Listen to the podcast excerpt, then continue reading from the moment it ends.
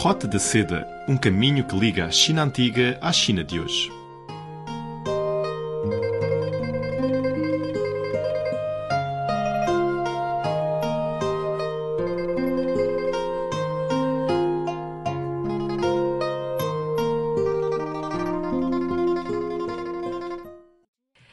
Olá, caros amigos, sejam muito bem-vindos à Roda da Seda. Eu sou a Silvia Jin. E eu sou Rafael Fontana. Bom, Rafael, primeiramente eu vou dizer a você feliz pequeno frio.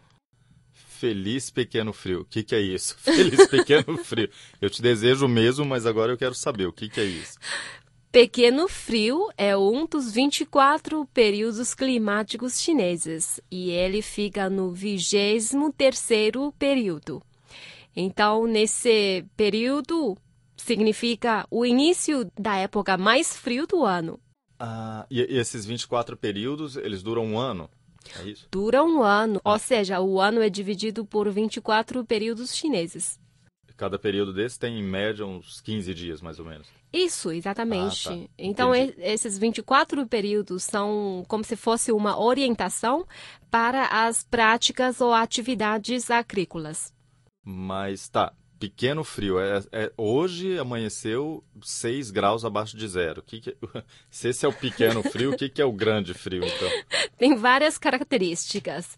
Então, primeiro é a temperatura. A temperatura média desse período em Beijing é de 5 graus negativos. Ah, entendi. E no nordeste da China, que é uma região mais fria, no inverno, a temperatura mínima pode chegar a 50 graus abaixo de zero. 50 graus abaixo de zero. É como se fosse Rússia, muito, a Sibéria, né? Sibéria, exatamente. E Muito tem frio. uma expressão popular chinesa que diz: durante o pequeno frio e o grande frio, o mundo congela. E tem aqui mais uma: o ano termina quando passarem o pequeno frio e o grande frio. Entendi. Não, faz sentido que o mundo congela, de, de verdade, porque é curioso, tudo que a gente compra na, na rua anda 5, 10 minutos com uma, uma garrafinha de Coca-Cola na rua, quando vai tomar ela já está completamente gelada, de como se tivesse acabado de tirar do, do, do congelador. Sim, sim, mas este ano a temperatura não é tão baixa como nos anos anteriores, porque o lago ainda não se congela completamente. Mas nos anos anteriores, esse período, as pessoas já começaram a patinar no lago. É mesmo. É, então esse ano está menos frio. que- menos frio. Essa também é um efeito da aquecimento global, né? Pode ser. mas todos os anos aqui em Beijing temos o Festival de Gelo, uma, uma prática muito popular hum, nas cidades eh, frias da China é patinagem, patinagem no lago. A sensação é ótima. É mesmo. Você deve conhecer, deve experimentar. Ok, assim que o lago congelar, então eu vou patinar no gelo. Exatamente. Como você vem de um país tão quente, tão tropical. Tem uma dica para o, a saúde e o bem-estar. Como você está aqui na China, em Beijing, então nesse período você tem que comer mais alimentos moderados e quentes. Alimentos, são alimentos ah, ou são pratos? Como que é isso? Alimentos, por exemplo, é, peixe, pimenta, canela. Esses são considerados pela medicina chinesa como alimentos quentes, quer dizer, são alimentos que têm que têm um efeito agressivo, que tem um que, muito forte para o seu estômago e também pode acelerar o metabolismo do seu corpo, deixar você ficar mais quente. Ah, entendi. Então são os alimentos mesmo, não são os pratos que são quentes, são alimentos que, Exatamente. que têm um, um efeito de, no corpo de, de uma sensação de aquecimento.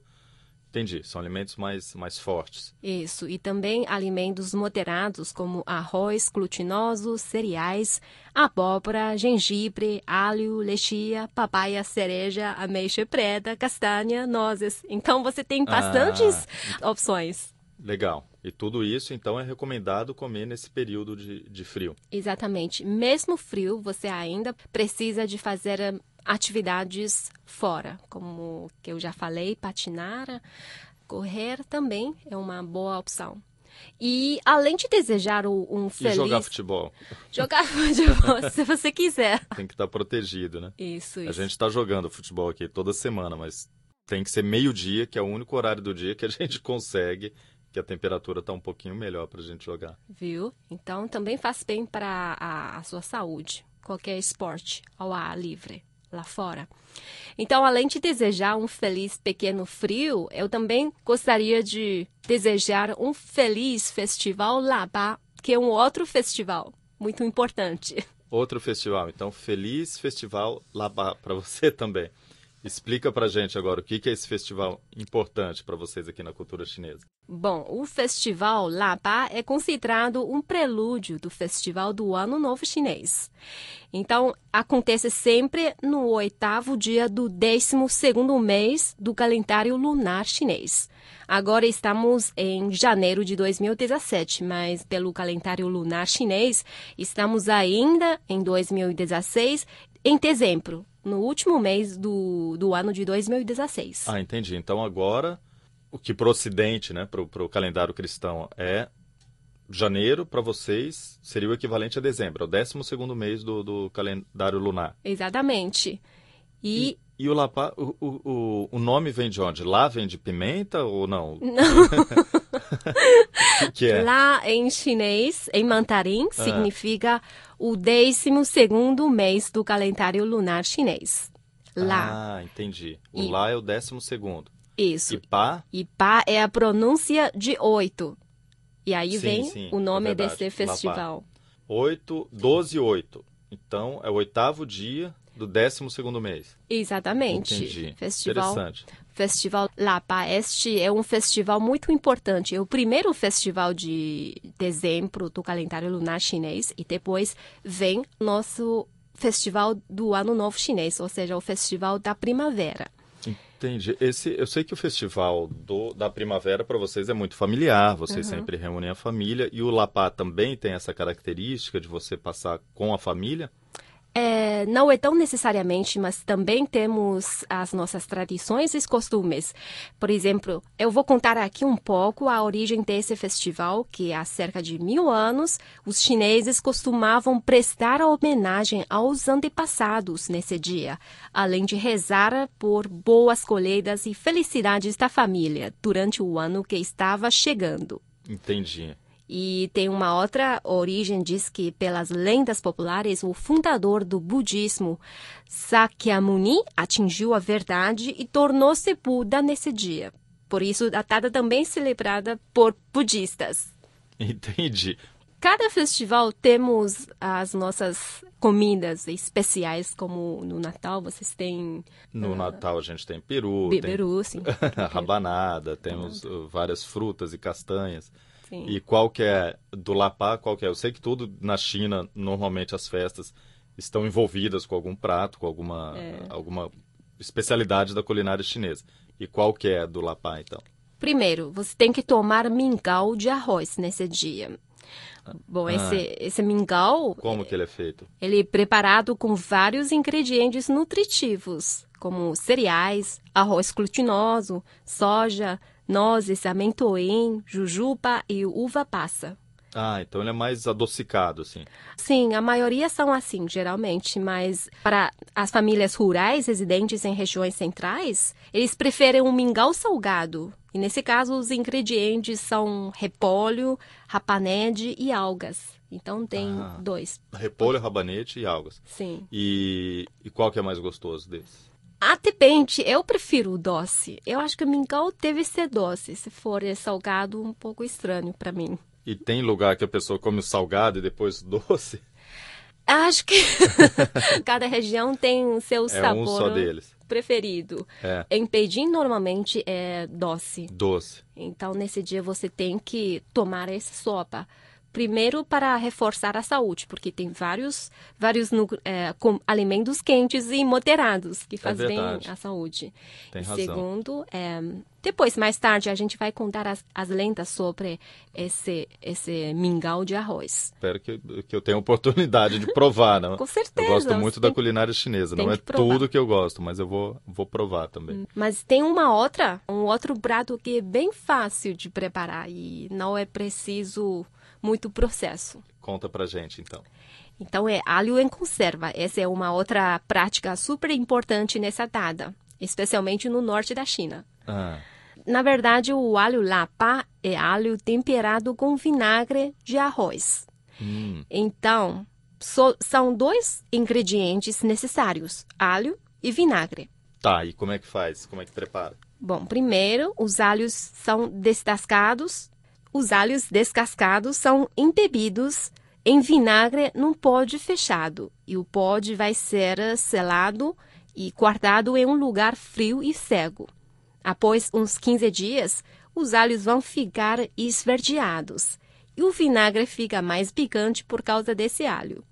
E, na véspera do Ano Novo Chinês, quando toda a família se reúne para degustar os ravioles, uma outra comida indispensável do Ano Novo Chinês, o alho conservado é retirado do pote para servir como um tempero acompanhado. É uma delícia. Ah, entendi. Parece interessante mesmo. Coloca o alho, você mergulha ele no vinagre, né? Fecha nesse pote uhum. e deixa curtindo, né? Por 15 dias. Sim, fermentado com é. esse vinagre. E no fim das contas o alho pega o gosto do vinagre, e o vinagre fica com o gosto mais picante do alho. Exatamente, é uma mistura perfeita. E só duas dicas para você. Esse alho tem que ser um alho com casca roxa e o vinagre não é um vinagre qualquer.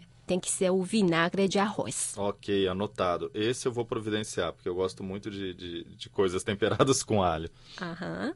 E agora chega a hora de lentas. Vamos contar as três lendas populares que falam sobre o Festival Lapa Olá, vamos então para a primeira das lendas do festival. Uma delas diz que o festival começou entre o fim da dinastia Yuan e início da dinastia Ming, ou seja, mais ou menos uns mil anos atrás. O primeiro imperador da dinastia Ming, Zhu Yuanzhang, se encontrava naquele período preso. Ele estava em cativeiro. Era um inverno rigoroso, estava um frio insuportável. E ele achou uns cereais num buraco que tinham ratos ali, mas ele pegou esses cereais dentro da prisão e preparou um mingau, um mingau para ele com esses ingredientes para se esquentar. E aí ele desfrutou ali daquele prato com muita alegria e se sentiu muito bem. E diz a lenda que aquele era o oitavo dia do décimo segundo mês.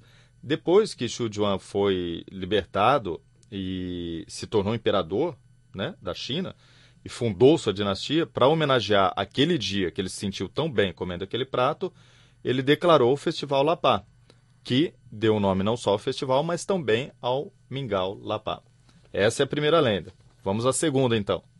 E pela segunda lenda, trata-se de uma homenagem ao herói nacionalista chinês Yue Fei, general que combateu pela dinastia Song contra o exército da dinastia Jin, Yue Fei liderou seu exército a lutar na província de Henan, no centro da China. O exército de Yue passava muita fome e frio sem suprimentos. Ao saber disso, moradores locais levaram mingau para Yue Fei e seus soldados.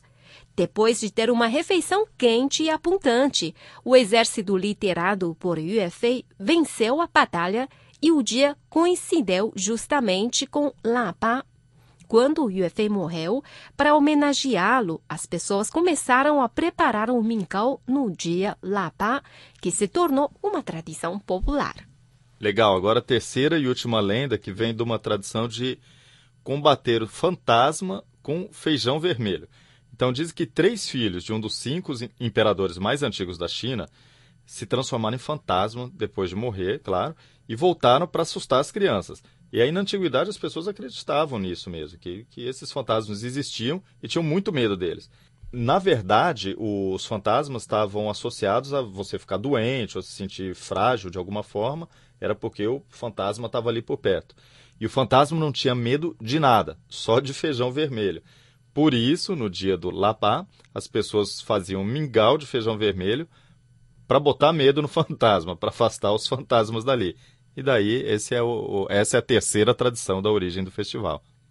Bom, essas são as três lendas populares. Espero que vocês entendam é, o festival e a sua origem. E agora, é para encerrar o nosso programa, vamos desejar a todos um feliz festival Lapa e o Pequeno Frio na China. Feliz Pequeno Frio, feliz festival para todo mundo, pessoal. ok. Até a próxima. Até a próxima semana. Tchau, tchau. Tchau.